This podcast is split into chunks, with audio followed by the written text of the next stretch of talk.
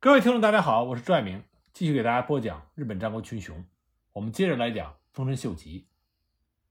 丰臣秀吉在公元一五八二年六月二十七日的青州会议上，拥立了信长的嫡孙，才三岁的三法师织田秀信为织田家的继承人。那么他所要面对的，就是来自于织田信长另外一位重要家臣柴田胜家的挑战。公元二零零六年。史学家们发现了柴田胜家的家书，在这个家书中证明当时柴田胜家提议织田家臣团合议制，但是基于礼仪，向幼主三法师织田秀信磕头之后，无形中就遭到了当时正抱着三法师的丰臣秀吉的否决。青州会议中本来拥有最大发言权的柴田胜家，他的影响力远低于他的预期。那么划分势力范围的时候，秀吉拥有中国近畿的大半势力，盛家拥有的是原来织田北陆势力地区，但他希望丰臣秀吉能够割让自己领地长滨城与北近江的三郡。那为了安抚柴田胜家，秀吉就交出了长滨城与北近江三郡。要知道，长滨城这是丰臣秀吉最初修筑的居城。不过比较诡异的是。丰臣秀吉坚持必须把这座城池交给柴田胜家不疼爱的养子柴田胜丰。同时，为了安抚柴田胜家，秀吉还作为中介，介绍柴田胜家与阿市结婚。在长期以来，很多的电影、小说、电视剧都描述柴田胜家和丰臣秀吉的争端，其中一个重要的原因就是为了争夺阿市。但是，根据后来发现的。丰臣秀吉的婚姻中介信证明，柴田胜家和阿市的婚姻正是由秀吉牵线的姻缘。不过，胜家和秀吉之间的矛盾是不可调和的。那么，胜家为了反制秀吉，就联络了龙川一义、织田信孝一起来反对秀吉，并且结盟了四国的长宗我部元亲与纪伊的杂贺众，准备同时对丰臣秀吉动手。当时，柴田胜家的势力。非常的大，盛家还写信给将军足利义昭，希望能够帮助他上洛，同时也请求毛利家出兵助阵。那么也有一种说法呢，说柴田胜家之所以反秀吉，是因为为了维护主家织田家的利益。他看见众多的织田家臣都归顺了秀吉，而织田家渐渐的被秀吉的专断独行所瓦解，所以忠诚于主家的柴田胜家忧心忡忡。他再度的向秀吉提议织田家老合议制，但是秀吉蛮横的置之不理。公元一五八二年十月十五日，秀吉又独断专行的在京都大德寺为信长举行了盛大的葬礼，却没有通知柴田胜家。而丰臣秀吉呢，公开宣称他曾经找柴田胜家商量过，但柴田胜家并没有回应，所以他只好自己办理主公的后事。但柴田胜家对这件事情进行了否认。那么秀吉也意识到与柴田胜家一战势所难免，所以他也联络了北路柴田氏后方的上杉景胜，与织田信孝地盘美浓的有力部将道野义铁，双方面都开始紧锣密鼓的布局。柴田胜家手下的佐佐成正压制越中，而上杉家与金城的守将须田满亲与佐佐成正议和，让出了与金城和小出城。秀吉则在中国地区，在山阴道布置了工部继润，在山阳道布置了丰须贺正胜，来防范毛利家的攻击。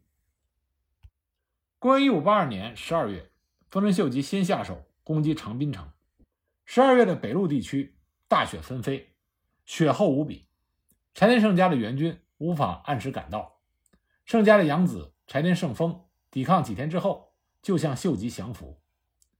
柴田胜丰本来是柴田胜家姐姐的儿子，后来成为了胜家的养子。对同是养子，柴田胜家比较喜欢勇武出众的柴田胜正，而比较冷淡、体弱多病的柴田胜丰。所以呢，在长滨城短暂的围城期间，大谷吉继就劝降柴田胜丰。柴田胜丰也看到了援军不可能及时赶到，所以呢，就向秀吉降服。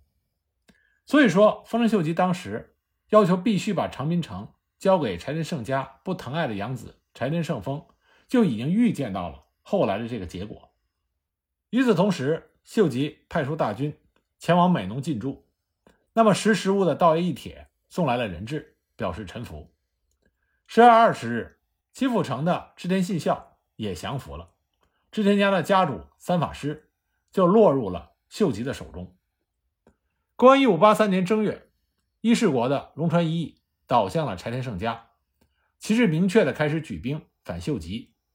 秀吉一看这种情况，就调略伊势国的朱家势力进行牵制。一方面呢，他往京都方向退兵；次月重整军事，展开攻击。秀吉的弟弟羽柴秀长迅速的攻下伊势诸城，不仅夺回了失地，同时呢，还开始攻击。龙川一义的居城长岛城，所以龙川一义只好暂时降服，静观其变。那么也就在这个月的月底，二月底，柴田胜家趁着冰雪融化的时候，终于从北路向晋江出阵。双方在鱼湖湖附近布阵。三月十二日，柴田胜家率领七千人的本阵设在了越前国与晋江国的国境位置。这个地方的名字呢，叫做玄波尾城。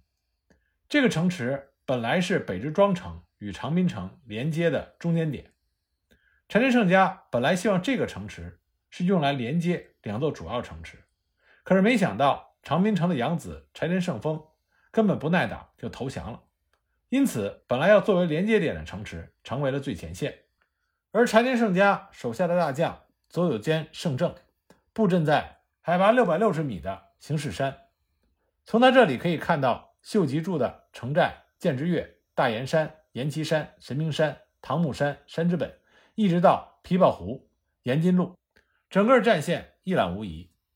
据说当时双方在战场附近建造了二十多处临时的要塞。柴田胜家动用的总兵力大约是三万人，他所采取的战略是冲出北国街道，与织田信孝、龙川一义合击丰臣秀吉。那么丰臣秀吉呢？就采取了针锋相对的对策。为了防止柴田军从北国街道长驱直入，秀吉军在前线狭窄的平原建造了一道长长的篱墙和壕沟。那么，面对篱墙和壕沟外的柴田军的挑衅，也不主动出击。秀吉的布阵是三道阵线。第一阵线是由降服的柴田胜丰的部署来进行布置，同时呢，命令木村小卓人。和丰须贺正胜率领部队监视他们。第二个阵线是高山重友、中川清秀、桑山重晴、羽田正亲。那本阵这块呢是羽柴秀长、丹羽长秀，总兵力约五万人。战略上，秀吉是打算进行持久战。四月四日，柴田军开始试探性的攻击，五日爆发了一点小冲突，但总体来说，双方的战线处于焦灼状态。但很快，秀吉军这边唐木山的守将山路正国向柴田家投降。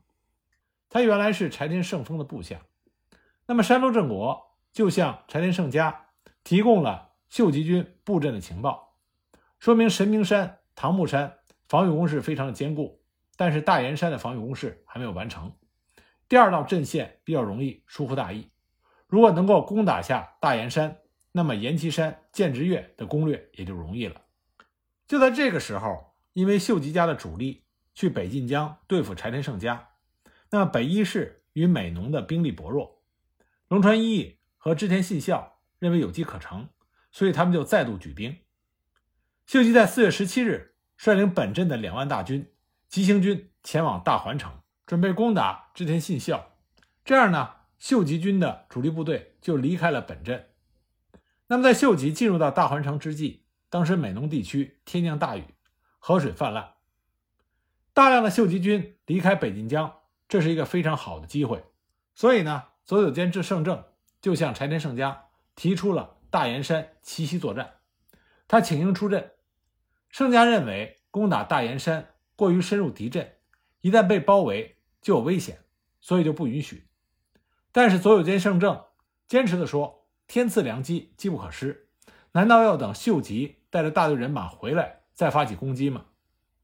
柴田胜家认为，秀吉在本能寺之变之后，能够火速的赶回消灭明智光秀，所以呢，不应该轻易的行动，应该保持谨慎，应该先构筑坚固的城寨，与丰臣秀吉对峙。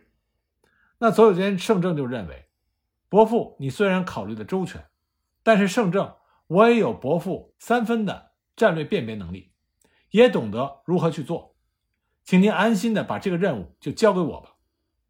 柴田胜家感到佐久间胜政的热血和勇敢，就提出打下大岩山之后，要尽快的撤回自己的阵地，把这个作为条件，许可了佐久间胜政的攻击计划。而佐久间胜政也再三的保证，一定见好就收。四月二十日，佐久间胜政率领八千人，在夜色的掩护下开始奇袭攻击。首当其冲的丰须贺家正就放弃了茂山寨。退入到神明山，那大岩山的守备中川清秀率领一千人抵抗，同时紧急的向岩崎山高山重友和剑之岳的桑山重情请求支援。那么，为了掩护佐久间胜政的攻击，分散秀吉军的注意力，柴田胜家率领本军七千人，对秀吉军库秀正和小川右中进行了牵制，而当时在胜家手下的前田利家、利长父子。也率领两千兵前进到神明山，牵制神明山唐木山的秀吉军；而柴田胜政的三千兵马到剑之岳西边，牵制剑之岳的桑山重情。这样的话，秀吉各军几乎全部被柴田军所牵制，唯一能动的高山重友丝毫没有作战的意志，因为高山重友所属的赖田城主山冈影龙已经开始和织田胜家。有了通信来往，准备向胜家降服，因此呢，中川清秀只能够独立作战。佐久间军以压倒性的兵力猛攻，因为他知道大岩山的防御工事还没有完成。在佐久间军如海浪般的一波波的进攻中，中川清秀以下一千名秀吉军全部玉碎，大岩山落入到佐久间胜政的手中。那岩岐山的高山重友。一看见大岩山陷落，眼见大事不妙，马上从岩岐山下山，投奔了在田上山的羽柴秀长。这样，佐久间军就不费吹灰之力占领了岩岐山。那么，取得胜利的佐久间胜政，没想到秀吉的第二道防线比想象中还要弱，所以他这个时候呢，就把再三保证的打下大岩山之后迅速撤回自己阵地的这个命令给忘了，继续滞留在大岩山。佐久间胜政派使者命令在剑之岳守备的桑山重情马上投降，或者交出剑之岳。桑山重情看到前面有柴田胜政军，旁边有佐久间胜政军，那么剑之岳是绝对守不住的。但是现在投降或者交出剑之岳，面子上挂不住，他也不想落入中山清秀战死的下场。所以呢，桑山重情当时就说不做抵抗，但是请等到太阳下山。我会自动的退出剑之岳。打了一整天的佐久间胜政，也想这家伙死到临头还这么爱面子，所以他才停止了对桑山重情的攻击，并且在大岩山整军休息，等待着太阳一落山就接收剑之岳，然后准备包围羽柴秀长的田上山。柴田胜家这个时候不断的派遣军使，要求佐久间军撤退。可是佐久间胜政感觉到形势一片大好，认为秀吉不可能在几天之内就攻下了岐阜城，而且呢，美浓地区河水泛滥，不可能会很快的回到北近江战场，所以他拒绝撤兵，反而请求柴田胜家进军夹击。那么等到黄昏，桑山重情开始撤退，却遇到从琵琶湖坐船过来的丹羽长秀七千人的增援部队，这一下子人数就多了起来。桑山重情和丹羽长秀合流之后，马上就夺回了剑之岳，继续固守。战后弃守而变成死守的三山重情，因功加封两万石。所以呢，也有人说桑山重情是剑之岳之战中最幸运的人。四月二十日正午左右，在大环城的秀吉听到大岩山、岩岐山陷落的急报，马上就挑选了。善于行军的部队先行，并且在一路之上安排了火把照明和安排了粮食。他在岐阜城外留下了五千兵，交给织田信雄来监视他的弟弟织田信孝。然后他就率领着一万五千的大部队，以迅猛之势返回了木之本。从大环城到木之本之间约五十二公里，秀吉军以时速十点五公里，不合常理的速度狂奔。日落之后，秀吉军有火把照明，沿途还有饭团可以吃。急行军五个小时之后，晚上九点，秀吉军赶回了原来的本镇木之本。那么，得到秀吉本军快要回来本镇的消息，佐有间胜政虽然惊讶，但是临危不乱。他命令柴田胜政立刻掩护全军退却。那羽柴秀长看见秀吉的本队回来，立刻出城攻击柴田胜家的本队，双方发生了混战。这样的话，建之越的战场就分成了两部分。那么左久间军这边呢，因为是刚刚占领了阵地，地形不熟悉。再加上之前的作战还没有得到充分的休息，所以他们的撤退需要相当的时间。而刚刚赶回的秀吉的本军，在二十一日的凌晨二时就已经发动了总攻击。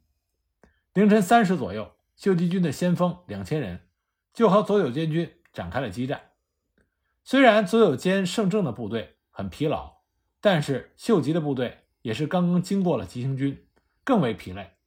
在佐久间胜政巧妙的后退作战下，秀吉军的追击兵不断的被杀死，佐久间军得以撤退到范之府的后方布阵。在高处观战的秀吉看到佐久间胜政居然安然的撤退，当时就称赞佐久间胜政非常的无勇。早上六时左右，秀吉的攻击目标改向了柴田胜政军，秀吉军陆陆续续的集结，兵力大增。全军扑向了建之越，建之越守卫的秀吉军的火枪队向柴田胜政的阵地开始进行射击，同时呢，弓矢队也不停的放箭。之后，在建之越的丹羽长秀的部队和先前的桑山重晴的部队也开始出城杀敌。